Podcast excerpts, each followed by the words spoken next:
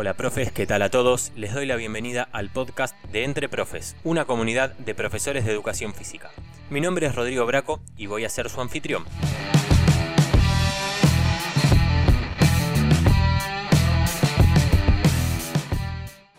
Te doy la bienvenida al sexto episodio de nuestro podcast, pero antes de comenzar, aprovechamos la ocasión para invitarte a que visites nuestro sitio web www.entreprofesweb.com y que visites y te unas a nuestras redes sociales, tanto en Facebook, Instagram como en YouTube, nos vas a poder encontrar como Entre Profes. Y si sentís que este mensaje aporta y suma a nuestra profesión, te invitamos a que te suscribas en Spotify, a que te suscribas y nos reseñes en Apple Podcast y si sentís que podés compartir, que nos ayudes a difundir este mensaje invitando a algún colega.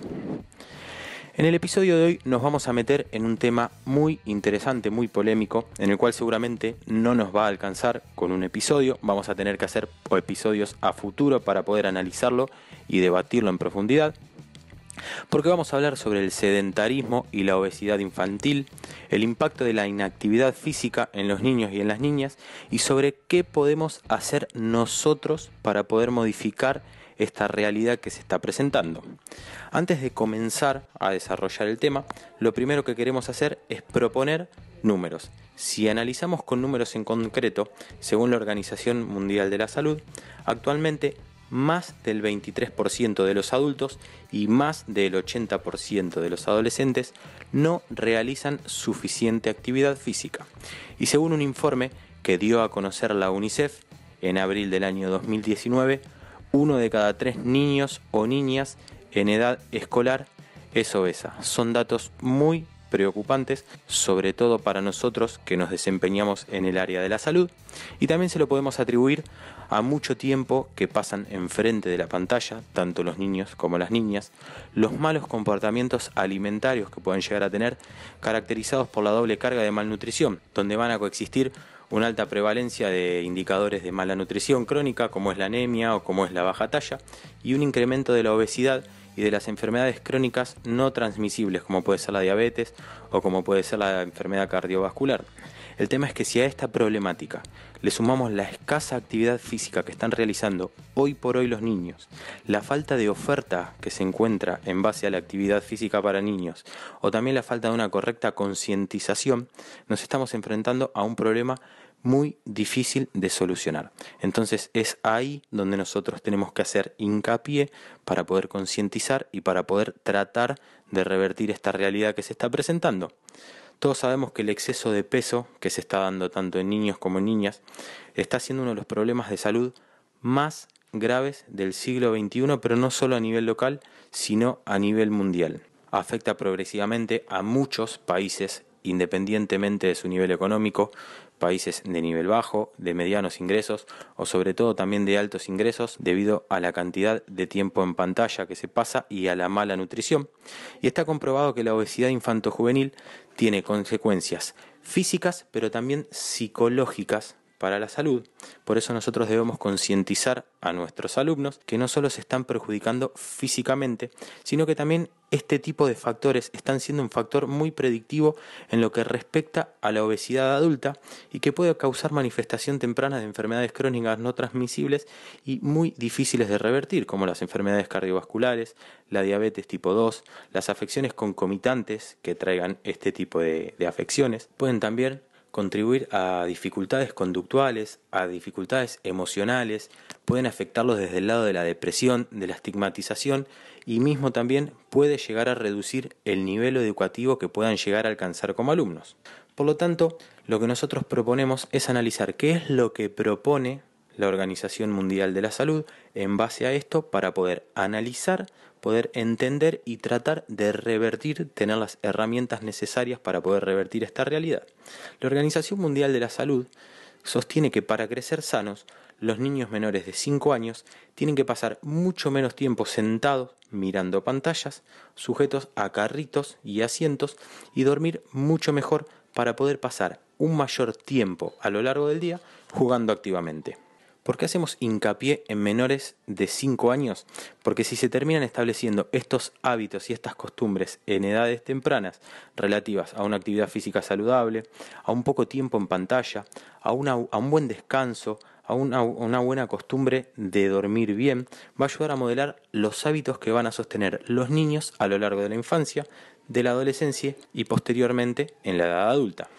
¿Qué números arroja la Organización Mundial de la Salud? ¿Qué recomendaciones arroja para los niños en edad escolar sobre actividad física? Sobre sus recomendaciones, sostiene que para los beneficios para la salud tanto física como mental de los niños entre 5 y 17 años tienen que acumular un mínimo de 60 minutos diarios de actividad física, ya sea moderada o vigorosa. Podemos ver que hoy por hoy estos requisitos en la mayoría de los niños no se están cumpliendo, ya que se habla de este tipo de actividad física, se puede hacer en forma de juegos, en forma de deporte, de desplazamiento, como una actividad recreativa en base a la clase de educación física que nosotros proponemos en el colegio, ejercicios programados, pueden hacer actividad física en el contexto familiar o en cualquier tipo de entorno que los niños se muevan y acepten ese movimiento. La Organización Mundial de la Salud también hace mucho hincapié en la educación física de calidad, ya que la considera un componente fundamental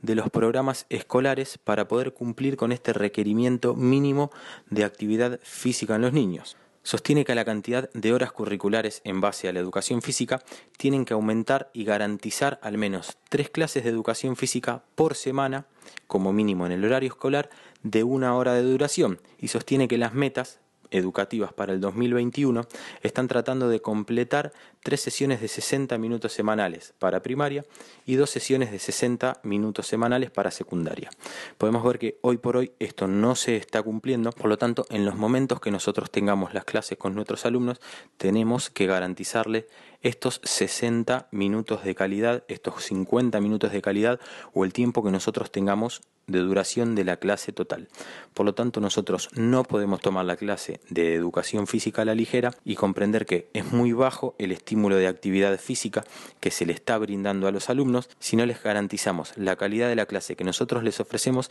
les estamos haciendo un daño muy importante a la salud.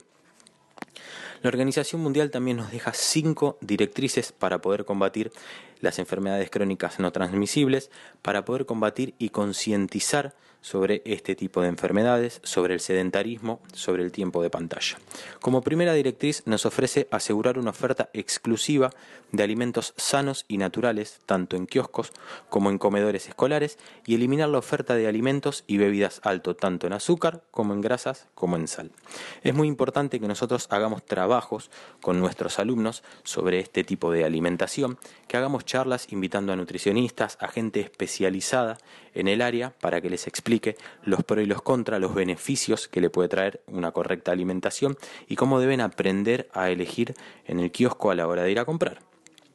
La segunda directriz que nos deja es garantizar el acceso al agua potable gratuita, por ejemplo bebederos o dispensers, podernos hacer nosotros también hincapié en la importancia de una correcta hidratación no solo a la hora de realizar actividad física, sino a lo largo del día, la importancia de tener una botella de agua cargada todo el tiempo en la mochila para poder tomar a lo largo del día, para poder tomar cada 30 minutos, cumplir con el requerimiento mínimo de hidratación a lo largo de las 24 horas en el colegio, en el deporte y en casa. Nos acerca como tercer directriz incorporar en la currícula escolar contenidos sobre educación alimentaria y hábitos saludables, clases sobre preparación de alimentos para padres, cuidadores, para los alumnos y la creación y el manejo de huertas escolares. Por eso es muy importante trabajar sobre la concientización, no solo sobre el movimiento del cuerpo, sino sobre la concientización. Como cuarta directriz nos acerca una que nos atañe directamente a nosotros, fortalecer la educación física en escuelas, brindando recursos físicos y humanos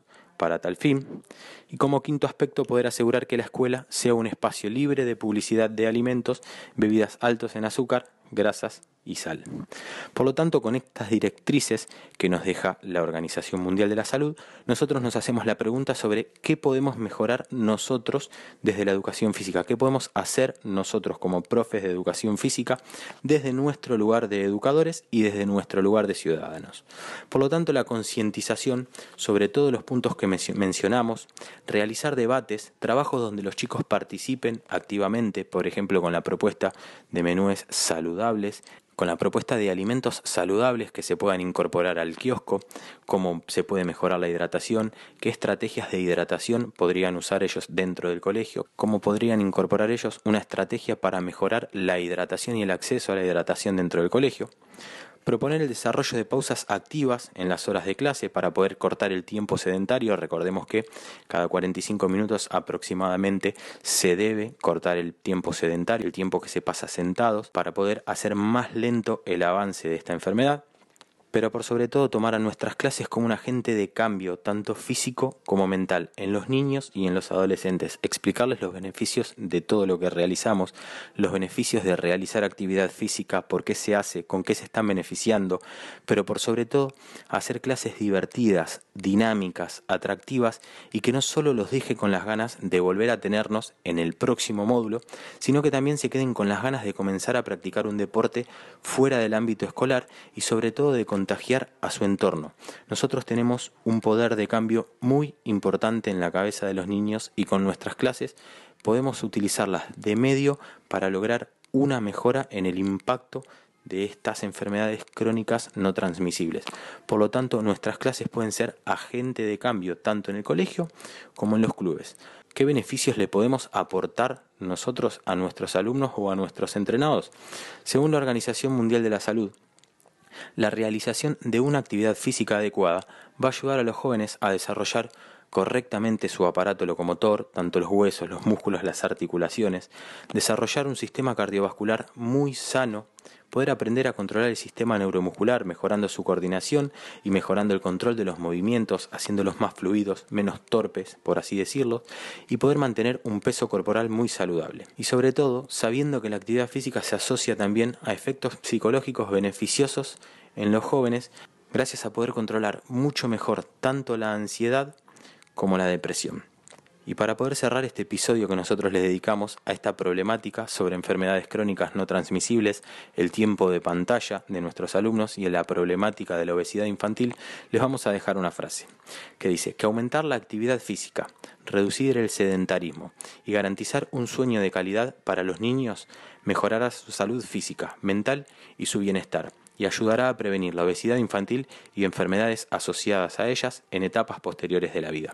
Por lo tanto, somos agentes para el día de hoy de nuestros alumnos y podemos influenciar para el día de mañana. Muy bien, ese fue todo el análisis que tratamos de hacer sobre esta problemática. No alcanza solo con un episodio. Nos pidieron mucho que trabajemos sobre estos temas. Este fue el disparador sobre el cual vamos a empezar a trabajar en futuros episodios hablando sobre casos particulares y sobre estrategias particulares para poder combatir el sedentarismo infantil, para poder combatir la obesidad infantil y poder ser agentes promotores de cambio en nuestros alumnos. Los invitamos nuevamente a que nos visiten en nuestro sitio web www.entreprofesweb.com donde les vamos a dejar todos los enlaces de los documentos que utilizamos para sacar datos para este episodio. Los invitamos también a que nos visiten y nos sigan en nuestras redes sociales, en Facebook, en Instagram, que nos sigan, que se suscriban a nuestro canal de YouTube. Y si creen que este mensaje es beneficioso para otros profes que los van a ayudar a mejorar en su disciplina, los invitamos a que se suscriban en Spotify, que se suscriban y nos reseñen en Apple y que nos ayuden a difundir estos mensajes, porque creemos que podemos hacerle bien tanto a profesores que puedan aplicar las estrategias que nosotros proponemos como a los alumnos a los que podamos llegar. Y si quieren proponer algún tema, alguna opinión o algún debate, los invitamos a que nos escriban a podcast.entreprofesweb.com. Así que hasta acá llegamos en este episodio, nos escuchamos en el siguiente. Muchas gracias.